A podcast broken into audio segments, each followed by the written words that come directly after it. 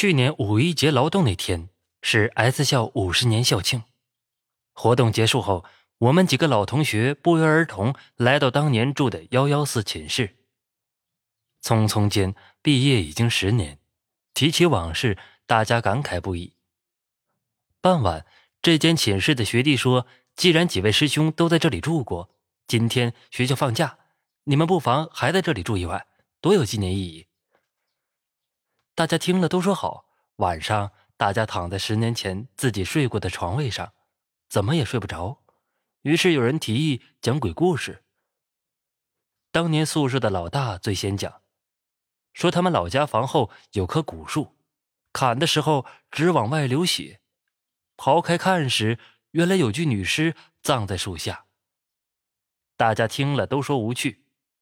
老二讲的是他们城市新发生的一件怪事有个小伙子骑自行车深夜回家，遇见一位单身女子，请求送他一程，于是就让那女子坐在车后。后来偶然回头，却见那女子一脸惨白，吹着血红的长舌。大家说这故事才有点味道。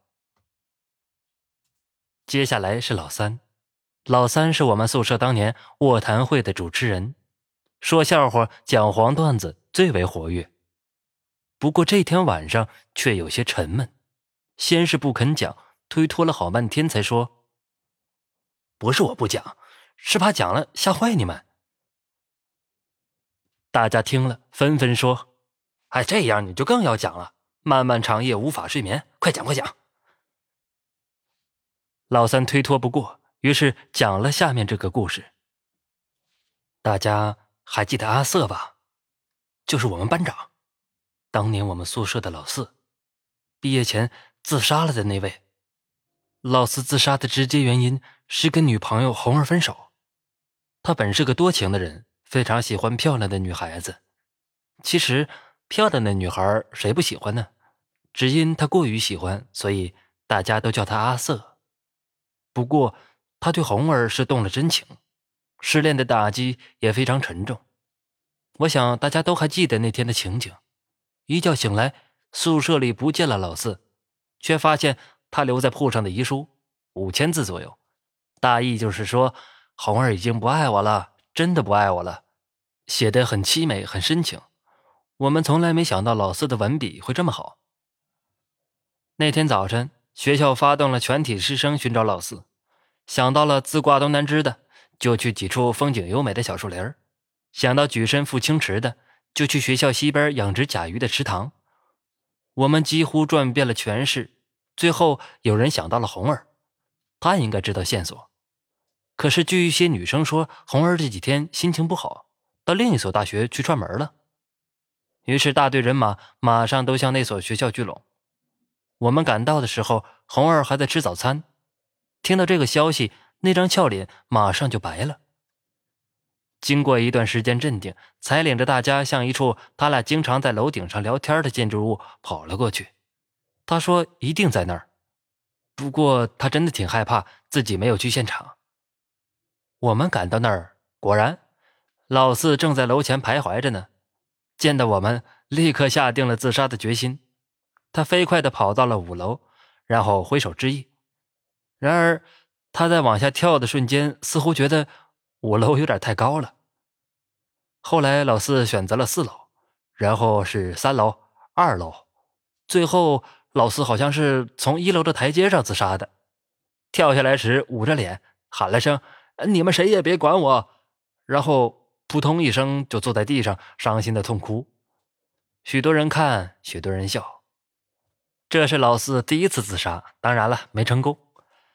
可是老四的自暴自弃，直接影响了他在大家心目中原本就不怎么高的威望。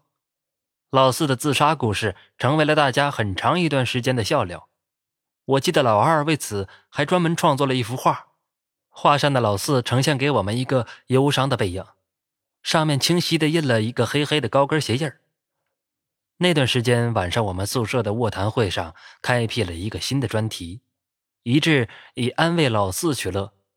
老大说：“老四别太伤心，不记得上次某青年导师来校演讲的时候说的名言了？大丈夫何患无妻？